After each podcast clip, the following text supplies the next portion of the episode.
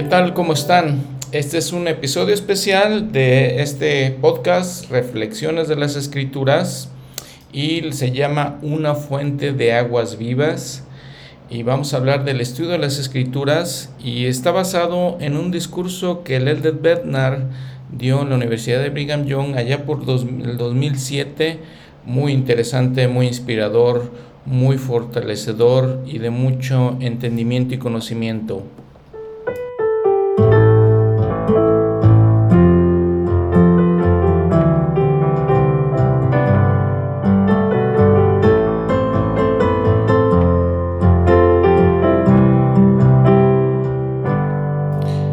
Aconteció que vi que la barra de hierro que mi padre había visto representaba la palabra de Dios, la cual conducía a la fuente de aguas vivas o árbol de la vida, y estas aguas son una representación del amor de Dios, y también vi que el árbol, de la vida representaba el amor de Dios.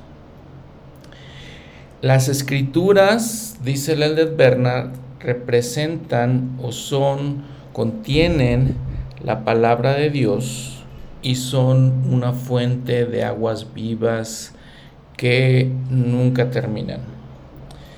Eh, debemos buscar leerlas, estudiarlas, escudriñarlas y deleitarnos en ellas.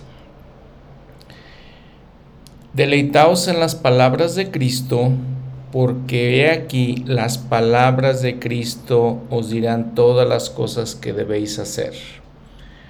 Todo esto en el libro de Mormón nos dice todas estas cosas, las cuales consideramos santas, consideramos sagradas, un conocimiento eh, especial al que nosotros tenemos acceso y por el cual personalmente me siento altamente bendecido. Dice el Elder Packer, dijo hace algunos años ya, en 1982, cuando se creó esta nueva edición de las escrituras en inglés primero y luego en español, que por cierto, eh, la Biblia que tenemos en español, recibió premios por la calidad de la Biblia, por todas las eh, concordancias que existían, por el diccionario, por los mapas. Entonces les digo, deberemos, debemos sentirnos bendecidos por tener acceso a ellas. Dice el Elder Packer en aquellos tiempos, dice, con el paso de los años, estas escrituras producirán generaciones sucesivas de, eh, fiel, de cristianos fieles, quienes conocen al Señor Jesucristo y están dispuestos a obedecer su voluntad. Luego dijo, las revelaciones se abrirán a ellos, a estas nuevas generaciones como nosotros, como nunca antes en la historia del mundo, y en sus manos ahora estarán colocados el palo de José y de Judá. Desarrollarán un estudio del Evangelio más allá de cualquier cosa que sus antecesores, antecesores pudieron lograr. Tendrán testimonio de que Jesús es el Cristo y serán competentes para proclamarlo y defenderlo. Dice el Elder Bernard, no solamente estamos, somos bendecidos el tener estas escrituras tan cerca de nosotros, tan disponibles para nosotros hoy, sino que tenemos también la responsabilidad de usarlas consistentemente y efectivamente para beber de las profundidades, de las reservas, de la fuente de aguas vivas. Eso es lo importante que tenemos que hacer. ¿Cómo podemos obtener de esta fuente de aguas vivas que son las escrituras? El Eder Berna nos dice tres cosas. Uno, tenemos que leer las escrituras de principio a fin. Número dos, debemos estudiar después las escrituras por temas. Número tres, debemos escudriñar las escrituras buscando temas patrones y conexiones. Y es lo que nos recomienda que debemos hacer. Les cuento una experiencia que tuve cuando estaba sirviendo una misión en Poza Rica, Veracruz, México. Mi compañero eh, se enfermó, se enfermó un americano, obviamente este, tienen problemas con la, comida eh, y ciertas otras cosas, entonces estuvimos dos a tres semanas en la casa, si mal no recuerdo. Algo interesante para mí es que viniendo yo de una ciudad en el centro de México, que era mayormente, eh, en su gran, gran mayoría, puedo decir, católica. No tenía acceso, no, no, había sido, este, no tenía conocimiento de muchas otras religiones, de muchas otras iglesias. Entonces voy a la misión a Veracruz y de pronto me encuentro todas estas iglesias y de pronto me encuentro gente hablando mal de la iglesia y folletos y cosas así y de pronto me encuentro pues en situaciones con ministros de otras iglesias y este tiempo en el que mi compañero estuvo enfermo, todo esto me causó un poquito de, agitación y en, y ese tiempo entonces que mi compañero estuvo enfermo dije, ¿sabes qué? Tengo que leer las escrituras más a fondo. Y me puse a leer las escrituras, recibí, eh, conseguí un manual de instituto viendo eh, muy interesantemente que otros misioneros llevaban esos manuales de instituto con ellos a, todos lugares. Había otro misionero que era hijo de, uno, de una autoridad general que se encargaba de la escuela dominical, del estudio de las escrituras en la iglesia. Entonces él tenía todo, acceso a todos estos manuales. Entonces yo, yo agarré un manual y me puse a leer la Biblia, empezando por la Biblia. Y entonces leí la Biblia de principio a fin y luego seguí con otras escrituras. Ya había leído obviamente el libro de Mormón eh, con otras escrituras.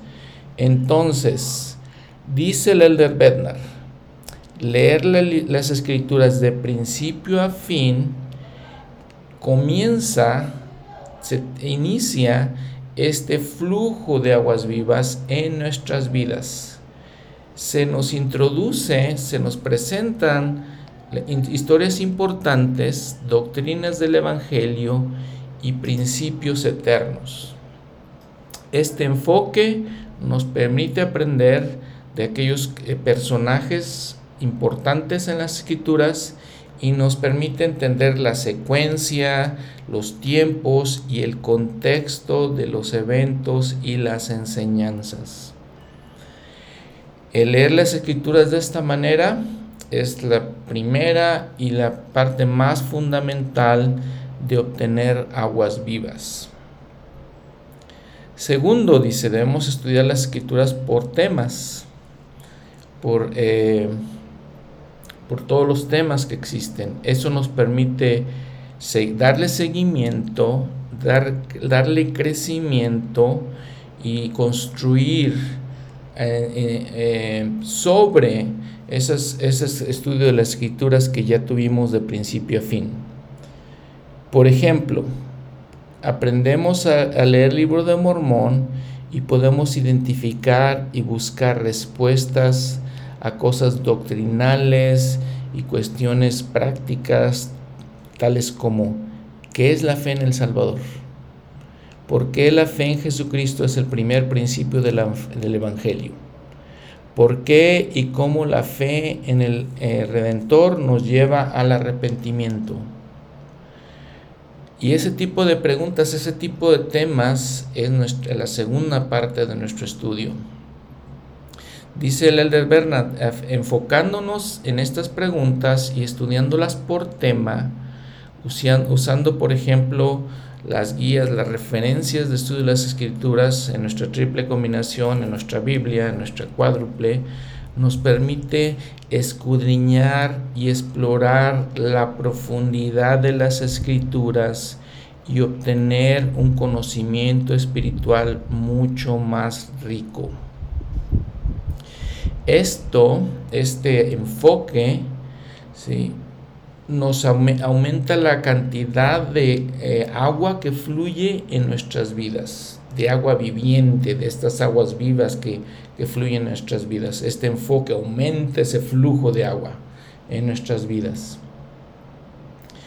Y entonces dice, el entonces estudiar de principio a fin, leer las escrituras del principio a fin, es un combo prerequisito porque obtenemos esta fuente de aguas vivas, ¿sí? nos permite entender, tener un conocimiento básico, un enfoque básico de las escrituras y el estudiarlas por tema, ¿sí? incrementa la profundidad de nuestro conocimiento.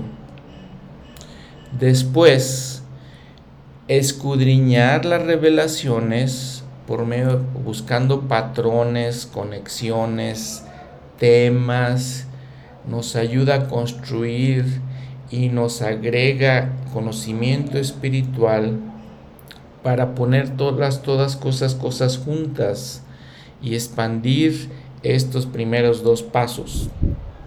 Leer las escrituras, estudiar las escrituras por tema y luego escudriñarlas. Dice el, el de Bernard, a mi juicio, escudriñar diligentemente, escudriñar diligentemente para descubrir conexiones, patrones, temas, nos, es lo que significa que nos deleitemos en, la, en las palabras de Cristo. Este enfoque abre las compuertas de la reserva espiritual, de las reservas espirituales, de, las, de estas fuentes espirituales. Nos ilumina nuestro entendimiento a través del Espíritu y produce una gratitud profunda por las santas escrituras y un compromiso, un grado de compromiso espiritual que no puede ser recibido de ninguna otra manera nos permite, dice Ledet Bernard, eh, escudriñar eh, de tal manera que podamos construir sobre la roca de nuestro Redentor y permanecer inamovibles ante los vientos de iniquidad de estos últimos días.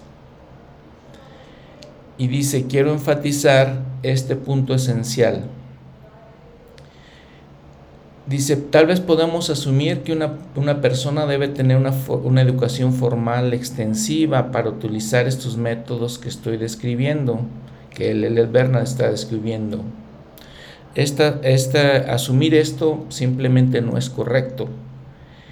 Cualquier, cualquiera que busca la verdad de una manera honesta, sin importar su educación, su cultura, sino que este, puede, dice, con éxito eh, emplear estos enfoques simples.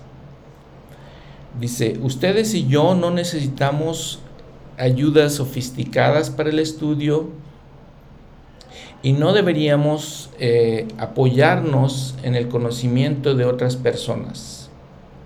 Lo que necesitamos simplemente es tener el sincero deseo de aprender, la compañía del Espíritu Santo, las santas escrituras y una mente activa e inquisitiva. Dice de Bernard también, el profeta José Smith nos enseñó que debemos escudriñar las escrituras, escudriñar las revelaciones que publicamos y preguntar a nuestro Padre Celestial en el nombre de Cristo que nos manifieste la verdad. Y si lo hacemos con la eh, mira simple a su gloria, sin dudar nada, Él nos contestará por el poder del Espíritu Santo. Entonces obtendrán conocimiento por ustedes y no por otros, lo sabrán por ustedes y no por otros. Y entonces no tendrán que depender de otros hombres para el conocimiento de Dios. Esto para mí es algo muy importante. Recuerdo en, la misión, nuestro presidente de misión, eh, estando en un pueblito en Veracruz, nuestro presidente de misión nos, nos dijo, necesitamos gente, eh, que encuentren gente que ayude, que apoye la iglesia. Y, recuerdo esto, esa manera muy importante de, entender el testimonio, el conocimiento de la iglesia. Y una verdad eh, fundamental para mí del Evangelio, una verdad fundamental para conocer que el libro de Mormón es verdadero, que la iglesia es verdadera, es que nosotros podemos estudiar por nosotros mismos y con, si tenemos un corazón sincero y le preguntamos a Dios, Él nos manifestará la verdad de estas cosas. No tenemos que basar nuestro testimonio, nuestro conocimiento en los misioneros, en otras personas, sino que nosotros mismos podemos obtener un testimonio y podemos saber si las cosas son verdaderas. Y es la gran promesa del libro de Mormón.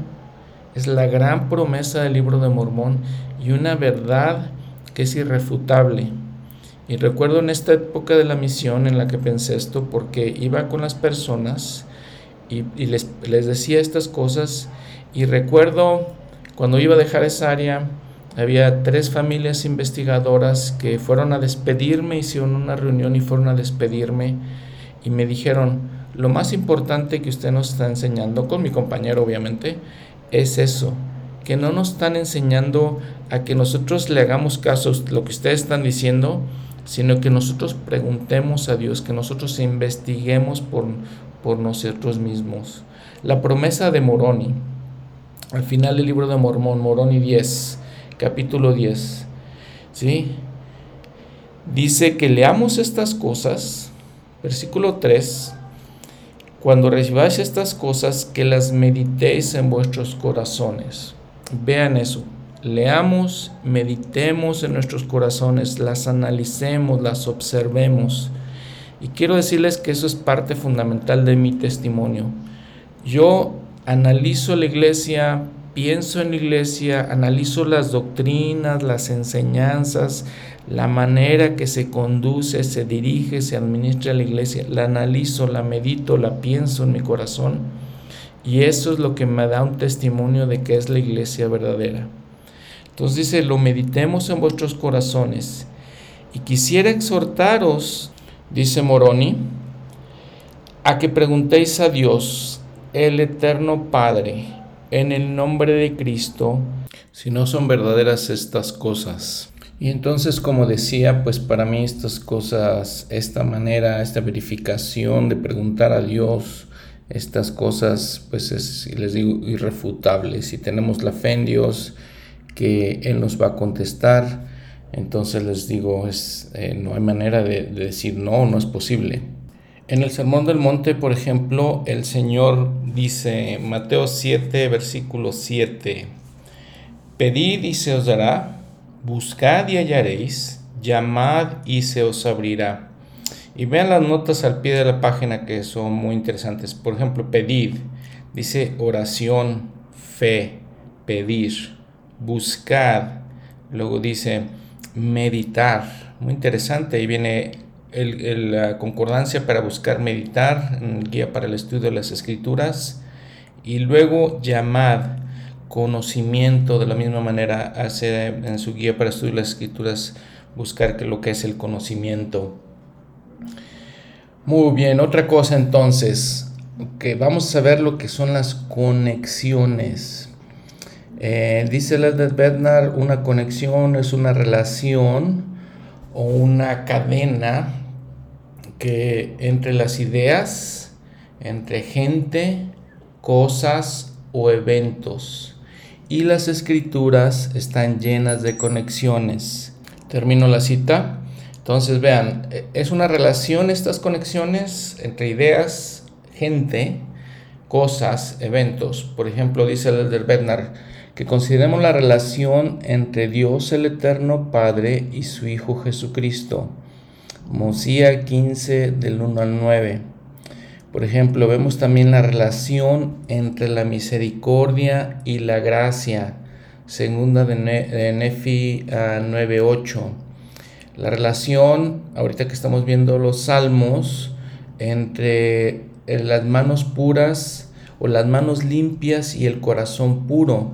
Por ejemplo, Salmos 24.4. Les digo ahorita que estamos hablando de Salmos en nuestro podcast del de, manual del programa Ven, sígueme. Entonces, Salmos 24.4. Vamos a empezar del 3. Dice, ¿quién subirá al monte de Jehová? Y cuando hablamos de monte de Jehová, hablamos del templo, ¿no? Dice, ¿y quién estará en su lugar santo? Bueno, dice ahí su nota al pie de la página, templo, la casa del Señor. ¿Quién subirá al monte de Jehová? ¿Quién estará en su lugar santo? El limpio de manos y puro de corazón. Entonces veamos la conexión ahí, la relación. Hay otra relación, por ejemplo, entre tener un corazón quebrantado y un espíritu contrito. Hay una relación entre el conocimiento y la inteligencia, justificación y santificación, la inmortalidad y la vida eterna. Moisés 1.39. Justificación y santificación pueden ver Doctrina y Convenios 20, 30, 30 al 31. ¿sí? Y hay muchas otras. Dice el Elder Bernard, si las identificamos con un espíritu de oración, y vean lo, que, lo interesante que es, con un espíritu de oración, aprendemos de ellas y ponderamos, meditamos en tales conexiones, las similaridades y diferencias, por ejemplo, son una fuente primaria de aguas vivas y nos da este, un enfoque inspirado y son los tesoros de conocimiento que están escondidos. El Elder Bernard dice, he leído las escrituras, todos los libros canónicos de principio a fin y estudiado los, los temas y nota que hay una palabra muy interesante, dice entendimiento y que se relaciona, tiene esa conexión, les digo, e, esa este, eslabón con el corazón. Entonces, dice Lele Bernard, hay una relación entre entendimiento y corazón. Y vamos a ver estos, esto, vamos a leer esto en el libro de Mormón. Vean Mosía 12:27, está hablando aquí a a los sacerdotes del rey Noé, los sacerdotes eh, nos imaginamos que son gente de conocimiento, son gente que estudiaban, son gente preparada. Entonces Abinadí les dice, no habéis aplicado vuestros corazones para entender. Por tanto, no habéis sido sabios. ¿Qué pues enseñas a, enseñas a este pueblo? Vean cómo toda esa relación, otra vez esa conexión Está hablando de corazón, está hablando de entender y está hablando de sabiduría. Eh, Abinadí. Y luego en tercera Nefi, cuando el Señor está eh, visitando América, es el pueblo eh, Nefita la manita, dice, cuando Jesús hubo hablado estas palabras, perdón, tercera Nefi 19:30, y cuando Jesús hubo hablado estas palabras, vino otra vez a sus discípulos y aquí oraban a él constantemente sin cesar. En el 31 aconteció que otra vez eh, Jesús se alejó un poco, lloró al Padre. Y la 30, el verso, versículo 33. Y la multitud oyó y da testimonio y abrieron sus corazones y comprendieron en sus corazones las palabras que él oró. Otra vez comprensión o entendimiento, está la conexión con corazón. Y entonces principalmente se hace esta, esta conexión, esta unión entre estos dos conceptos. Dice el Elder Bernard, obviamente debemos usar nuestras mentes y nuestra capacidad racional para obtener y evaluar información y llegar a conclusiones apropiadas y a conclusiones y juicios apropiados. Pero posiblemente las escrituras están sugiriendo algo a nosotros que la razón y el brazo de la carne no son suficientes para producir entendimiento verdadero. Por lo tanto, el entendimiento, la palabra como se usa en las escrituras, no se refiere solamente o aún primariamente a la comprensión cognitiva o intelectual. Más bien, el entendimiento ocurre cuando lo que sabemos en nuestras mentes, lo que entendemos en nuestras mentes, es confirmado como verdadero en nuestros corazones por el testimonio del Espíritu Santo. Muy interesantes, muy profundas esas palabras que habla el de Bernard. Entonces él dice, obviamente pues tenemos que utilizar nuestra capacidad mental, nuestra capacidad de razonar, y obtenemos, evaluamos la información y entonces llegamos a conclusiones y llegamos a juicios, hacemos un juicio. Quiero decirles muy claramente que para mí esto es muy importante. Este, yo mi fe y mi testimonio la baso primera, primero, no primeramente, ¿verdad? pero primero hago esto, razono, pienso, medito, observo, eh, uso mi mente para entender el Evangelio, la iglesia, los principios del Evangelio, lo uso para eso. Pero dice Leonard Bernard, eso no es suficiente. ¿sí? Lo que están sugiriendo las escrituras es que esto, esto nuestro razonamiento no, no es suficiente para producir entendimiento verdadero. El entendimiento como se usa en las escrituras entonces va más allá de esa comprensión intelectual o cognitiva. Recuerden lo que dice Santiago en, el Nuevo Testamento. Santiago en el capítulo 2, recuerdan, en el capítulo 1 fue lo que leyó el profeta José Smith cuando tuvo la primera visión. Si vamos al capítulo 2, dice el versículo 17, así también la fe si no tiene obras, es muerta en sí misma. Alguno, alguno dirá, tú tienes fe, yo, yo tengo obras. Muéstrame tu fe sin tus obras, y yo te mostraré mi fe por mis obras. Tú crees que Dios es uno, bien haces. También los demonios creen y tiemblan. Entonces nuevamente es esa conexión, hablando de esto mismo, los, dice, los demonios creen, creen que Jesús es el Cristo. ¿sí? Hubo, ciertas experiencias que el Salvador tuvo en, su vida terrenal donde los, los eh, demonios testifican o dicen que Jesús es el Cristo, tienen ese conocimiento de que Él es el Dios, el Hijo de Dios. Entonces, pero ese es un conocimiento solamente racional, cognitivo, no tienen ese entendimiento en sus corazones. Dice, sigue diciendo de Bernard, el don espiritual de la revelación más típicamente opera como pensamientos y sentimientos que son puestos en nuestras mentes y en nuestros corazones por el Espíritu Santo. el testimonio y la convicción que mueve de nuestra mente a nuestro corazón, no es que tengamos solamente información o conocimiento, sino que empieza con entender y buscar el cambio poderoso de corazón.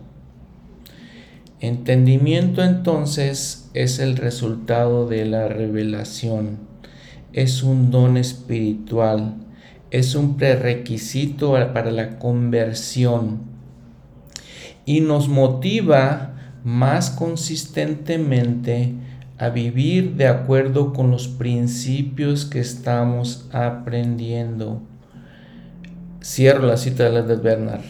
Entonces, ese es el espíritu de revelación, como dice él, opera con pensamientos y sentimientos entendemos o aprendemos en nuestra mente cosas, las analizamos, las, las ponderamos, las meditamos y luego el Espíritu Santo lleva eso a nuestros corazones, de manera que no solamente es conocimiento, y podrán, podemos ver que eh, hay gente que conoce mucho, que sabe mucho, ¿sí? pero si no aplicamos esos conocimientos, no, nuevamente este, la conexión entre entendimiento y sabiduría, sabiduría es cuando aplicamos ese conocimiento, entendimiento es cuando aplicamos ese conocimiento, ¿sí?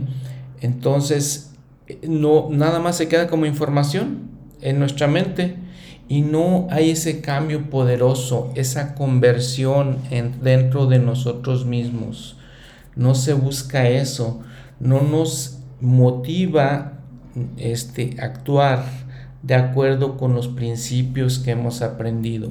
Y entonces la fe sin obras es muerta. Y ven aquí cuando estamos, estamos aprendiendo esto de Led Bednar, para mí es eso, entra en mi mente y después un sentimiento de que esto es verdadero en mi corazón, es el entendimiento, estas cosas que son sencillas de entender y a la, a la vez profundas.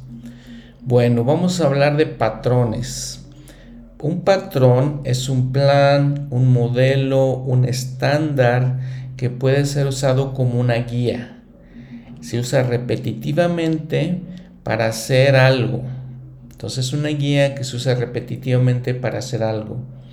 Por ejemplo, dice Leonard Bednar, en Doctrina y Convenios, por ejemplo, 50, 13 al 29, encontramos patrones de cómo predicar el Evangelio. 52, 14, 18 y 19 encontramos patrones de cómo evitar que nos engañen. En 115, 14 al 16 evitamos eh, encontramos un patrón de cómo construir templos. Recuerdan en nuestro, en nuestro eh, podcast, este, en este podcast en el que estamos hablando de Ven y sígueme, recuerdan cuando el, el, Señor le dio un patrón a Salomón para construir el templo y luego repitieron ese patrón cuando el pueblo de Israel regresó a la tierra de Canaán, regresó de, la, de, de haber sido conquistados, de haber sido dispersados en Babilonia. Entonces el Señor le, le revela la manera de construir templos. Al profeta José Smith en Doctrina y Convenios 94 le reveló un patrón de cómo construir una ciudad. En, el eh, capítulo 107 de Doctrina y Convenios, cómo organizar los, sacerdos, eh, los quórums del sacerdocio, el sumo consejo y varias otras, varios otros propósitos. Eh, cuando hacemos eso, entendemos un poco más la manera en que Dios trabaja. Dios es un Dios de orden. Su casa, la iglesia, es una iglesia de orden. Si buscamos en las escrituras esos patrones, leyéndolas cuidadosamente, creo que no es tan importante realmente qué tanto leamos, sino más bien cómo lo leamos, qué tantas escrituras leamos, sino más bien cómo estamos leyendo las escrituras podemos, es, es, algo muy importante para aplicar en nuestras vidas y podemos encontrar muchas cosas. Cómo tener un cambio de corazón, les decía, cómo ser más, ser más buenos con nuestras familias. Podemos, por ejemplo, leer el, el Sermón del Monte. Ahí vienen muchos patrones de cómo debemos vivir nuestra vida. Eh, el Señor, dice el profeta el, el Bernard, nos invita a crecer a través de un juicio que sea inspirado, correcto y sabio. Dice el Señor nunca nos va a dejar solos. Cierro la cita del Bednar. Y nos dice también que rara vez tenemos todas las respuestas al mismo tiempo. ¿sí? Dice nuestro progreso sería limitado, nuestro progreso sería obstruido y nuestro juicio, la manera en que juzgamos, si todas las respuestas nos fueran dadas inmediatamente, sin que se requiriera el precio de la fe, el trabajo, el estudio, la persistencia. Muy interesante la persistencia. Bueno, hablando ahora de los temas. Sí, los temas son cualidades o ideas que son recurrentes, que son, se unen y este, para formar una idea, una perspectiva más grande. Son como, como tejidos esenciales a través de un texto. Encontramos ese tejido, embonamos unas cosas con las otras.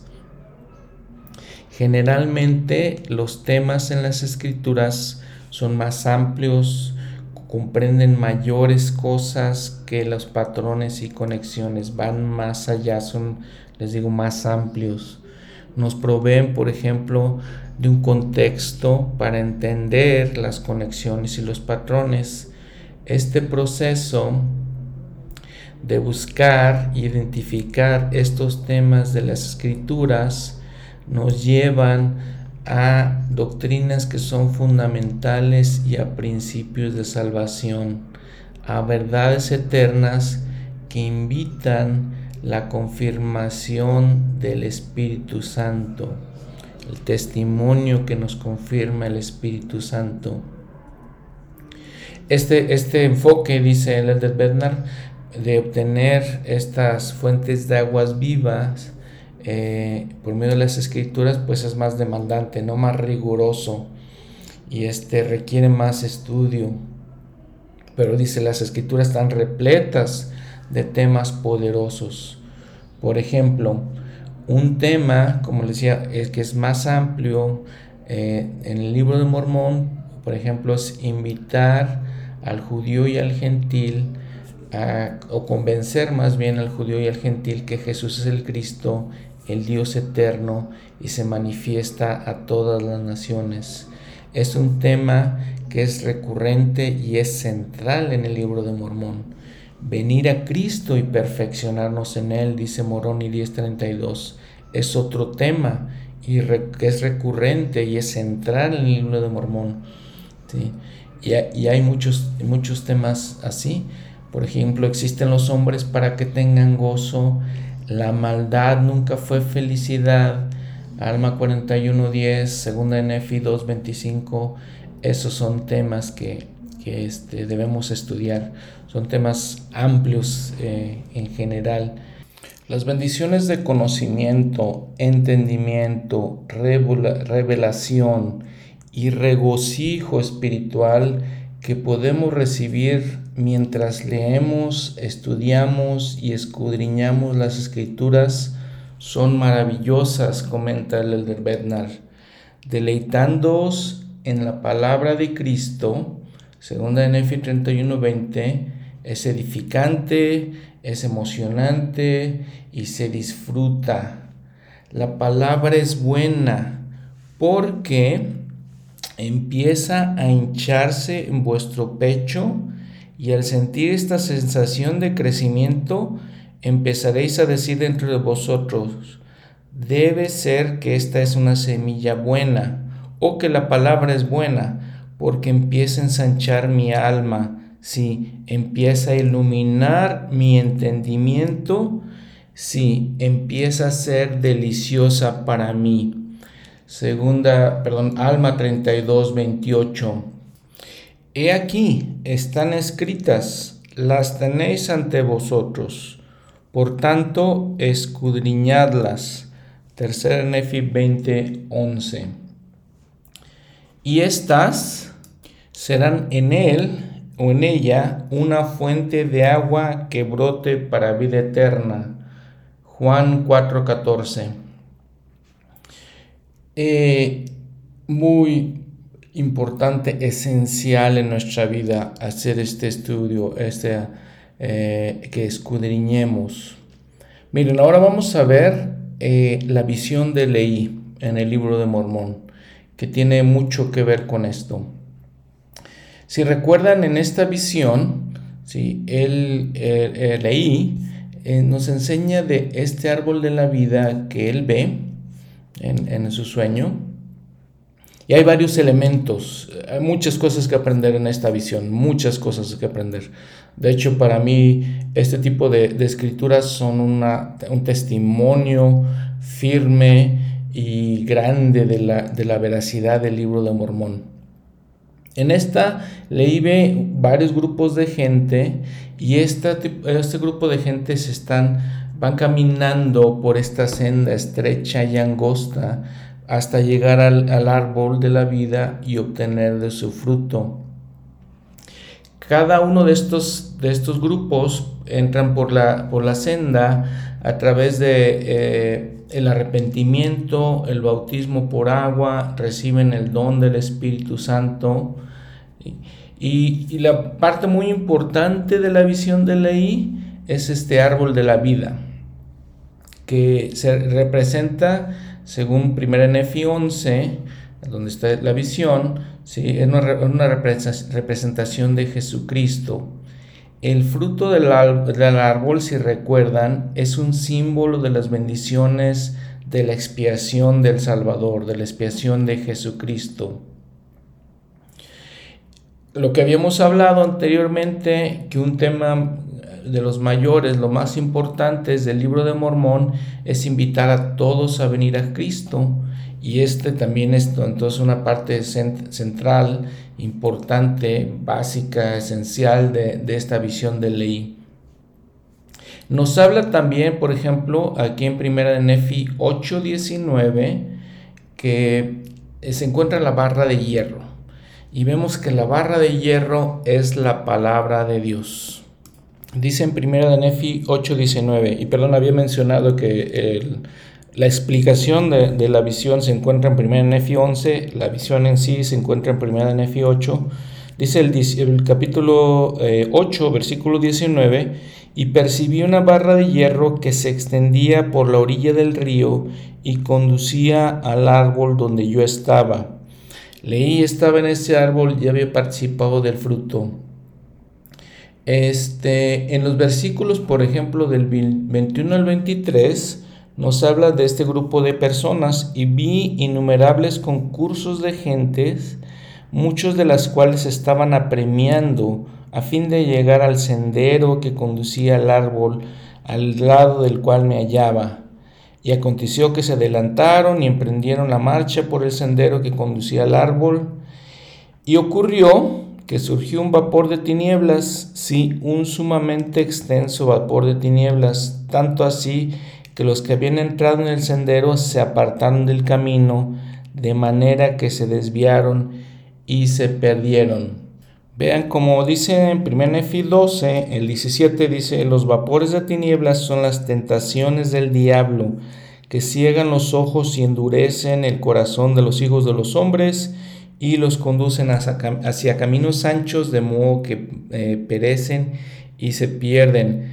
Noten que todavía no se hace mención de la barra de hierro en estos, en estos versículos.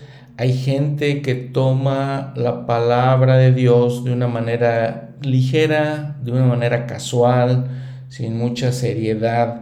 Entonces, estas son cosas que pasan a ellos.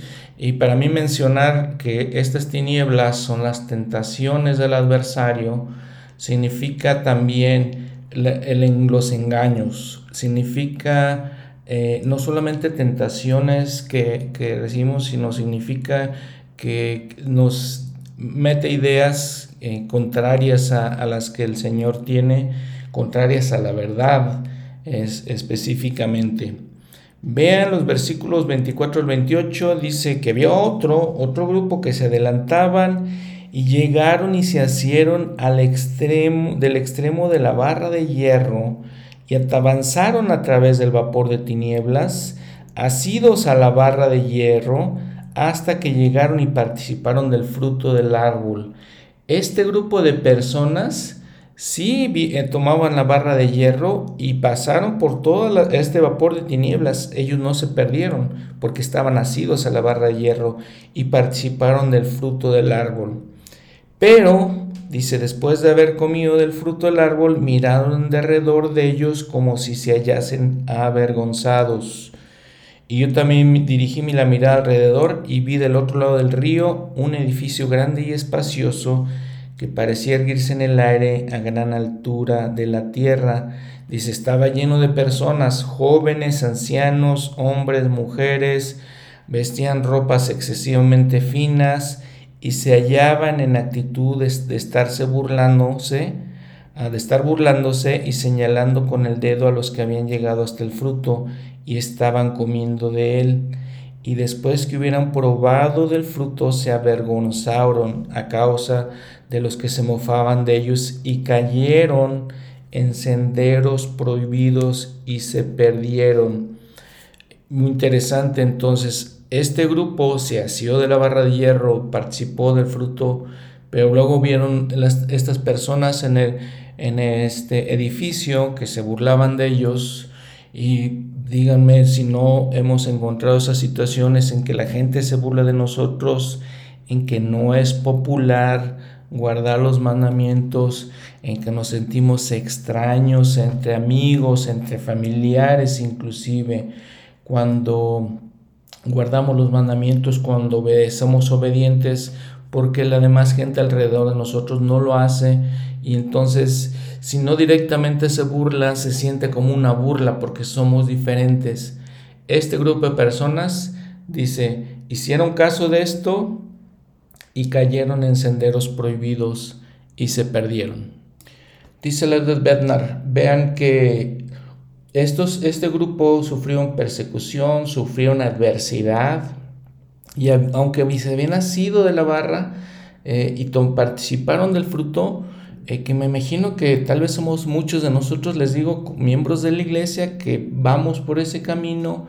Sin embargo, dice este, el Elder Bednar, que la fe el compromiso y la palabra de Dios de este grupo se perdió, tal vez, dice él, porque lo hacían periódicamente, leían, se hacían de la barra de hierro periódicamente eh, o, estudiaban nada más periódico y él dice, tal vez, dice que él les sugiere como que tenían momentos ocasionales, que querían este, estudiar por tiempo, pero que era irregular, no era consistente y no se sumergían consistentemente de la palabra de Dios. Y les digo, lo vemos muchas veces en nosotros mismos, lo vemos muchas veces en la iglesia, en aquellos miembros que cuando ven la persecución, cuando hay adversidad en sus vidas, eh, no se mantienen fieles y escuchan al adversario. Hubo un tercer grupo que dice, he aquí, él vio, leí, Nefi está hablando de su padre, leí, otra multitud que avanzaban y llegaron y se agarraron del extremo de la barra de hierro y siguieron hacia adelante, asidos constantemente a la barra de hierro, hasta que llegaron y se postraron y comieron el fruto del árbol entonces, vean, la diferencia. los, este segundo grupo se habían asido de la barra de hierro. Y nuevamente el Elder Bernard menciona que como que lo hacían, el asirse solamente es un símbolo de que lo hacían de vez en cuando, eh, de pronto que les daba tal vez algún sentimiento de, leer las escrituras o de, de estudiar, de escudriñarlas por momentos, periódicamente, sin embargo, este tercer grupo sí, dice que agarraron, no solamente asieron, agarraron. ¿sí? Y entonces la correlación, agarrar dice asirse constantemente a la barra de hierro. Y entonces este, ellos permanecieron fieles a esta barra o a las escrituras. Vean en 1 Nefi 15 la explicación que se le da a Nefi. Versículo 23, y me dijeron, ¿qué significa la barra de hierro que nuestro padre vio que conducía al árbol? Y, en esta situación ya les está más bien Nefi explicándole a sus hermanos lo que significan todas estas cosas. ¿sí? ¿Qué significa esa barra de hierro que nuestro padre vio que conducía al árbol? Es la pregunta. Y les dije que era la palabra de Dios. Y que quienes escucharan la palabra de Dios y se aferraran a ella no perecerían jamás, ni los vencerían las tentaciones, ni los ardientes dados del adversario para cegarlos, y llevarlos hasta la destrucción. Por tanto, yo, Nefi, los exhorté a que escucharan la palabra del Señor. Les exhorté con todas las energías de mi, de mi alma y con toda la facultad que poseía a que obedecieran la palabra de Dios y se acordaran siempre de guardar sus mandamientos en todas las cosas. Entonces vimos que había, habíamos, agarraban la barra, se hacían de ella constantemente, consistentemente y se aferraban. Todo esto nos describe eh, que es eh, tomar la barra de hierro, eh, tener las escrituras ante nosotros, la palabra de Dios, y estudiarla, escudriñarla, meditar sobre ella. ¿Cuál es la diferencia? Dice Lerner Bernard. Dice que cuando nosotros agarramos, ¿sí? nos aferramos a, a la barra de hierro, significa que hacemos uso consistentemente y por medio de oración de todas las tres maneras que habíamos descrito antes de obtener las aguas de vida eterna, las aguas vivientes. Dice 1 Nefi 11:25, y aconteció que vi que la barra de hierro que mi padre había visto representaba la palabra de Dios, la cual conducía a la fuente de aguas vivas o árbol de la vida, y estas aguas son una representación del amor de Dios, y también vi que el árbol de la vida representaba el amor de Dios.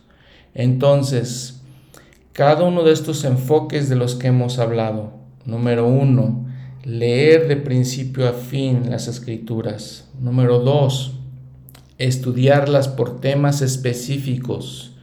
Número tres, buscar conexiones, patrones y temas en general es edificante, es instructivo y nos provee, de la porción de la, del agua vida del Salvador. El uso regular de estos tres métodos produce un constante flujo de aguas vivas y es una gran medida de lo que significa aferrarse a la barra de hierro.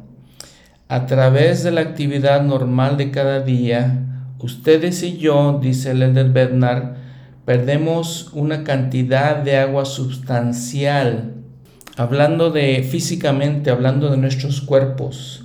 Y entonces tenemos sed. Es una, algo que demandan las células de nuestro cuerpo que nos piden por agua, que nos piden agua. Entonces, esta agua nuestros cuerpos nos piden que debe ser eh, eh, rellenada, debe ser repuesta, debe reponerse diariamente. Francamente, dice el Bernard, pues no sería, no tendría caso que nosotros llenáramos nuestra agua, bebiéramos el agua que necesitamos y tuviéramos grandes periodos de, en los que nos deshidratáramos, que pasaran días, un día, dos días sin tomar agua, imagínense, no se puede, ¿sí? no puede ser posible que, que podamos sobrevivir así. De la misma manera es espiritualmente, tenemos sed espiritual y es una necesidad de agua viva. Un flujo constante de esta agua es mucho más, es muy, muy superior a tomar unos sorbitos de agua esporádicamente. Mientras lo hacemos así, dice el Bernard, mientras leemos diariamente las escrituras, las estudiamos y las escudriñamos de una manera que nos permita aferrarnos, agarrar, asirnos constantemente de la barra de hierro, eh, eso nos permitirá estar firmes. ¿sí? Eso es lo que nos permite eh, que, esto nos conduzca a aguas de vida eterna, aguas de vida eterna, quiero recalcar eso. Estas son cosas que debemos ponderar por medio de oración. Aquí la reflexión, el reto, la aplicación para nosotros es que ponderemos estas cosas eh, con oración, de la importancia de estas cosas. eh, las aguas de aguas vivas, el Señor mismo es la fuente de aguas vivas, como le dijo a, la mujer en el pozo de Jacob, a la mujer samaritana. Eh, muy interesante esta historia, muy, muy interesante, muy importante que podamos entender. Era una mujer, era samaritana, algo que en aquella época se consideraba sin importancia, inclusive los samaritanos eran odiados, pero el Señor le da estas, estas doctrinas a esta mujer. Y vino una mujer, dice, donde estaba este, que estaba sacando agua, estaba sacando agua a esta mujer, y Jesús vino a ella y le dijo, dame de beber. Le dijo, ¿cómo tú, siendo judío, me pides a mí de beber? Que soy mujer samaritana los judíos no se tratan con los samaritanos, le contesta la mujer. Jesús le respondió, si conocieseis el don de Dios y quién es el que te dice, dame de beber, tú le pedirías a él, y él te daría agua viva. Esto es en Juan capítulo 4 y el versículo que hemos leído, eh, versículo 14, mas el que bebiere del agua que yo le daré, no tendrá sed jamás, sino que el agua que yo le daré será en él una fuente de agua que brote para vida eterna. Muy bien, pues este es el consejo que nos da el Elder Bednar en este discurso. Eh, todas estas maneras de que estudiemos las escrituras, de la importancia de aferrarnos a la palabra de Dios y deleitarnos a, la palabra en las palabras de Cristo diariamente de la misma manera que necesitamos agua eh, físicamente para sobrevivir, necesitamos esta agua espiritual que dice el Señor aquí, que será una fuente de agua que brote para vida eterna. Ojalá que así lo hagamos, es mi deseo con, con todo mi corazón que podamos entender estas cosas, aplicarlas en nuestras vidas, reflexionar de ellas constantemente, con oración, que las hagamos así. Gracias, nos vemos esta semana con otro eh, episodio de las escrituras, del Antiguo Testamento, en este podcast Reflexiones de las Escrituras. Hasta luego.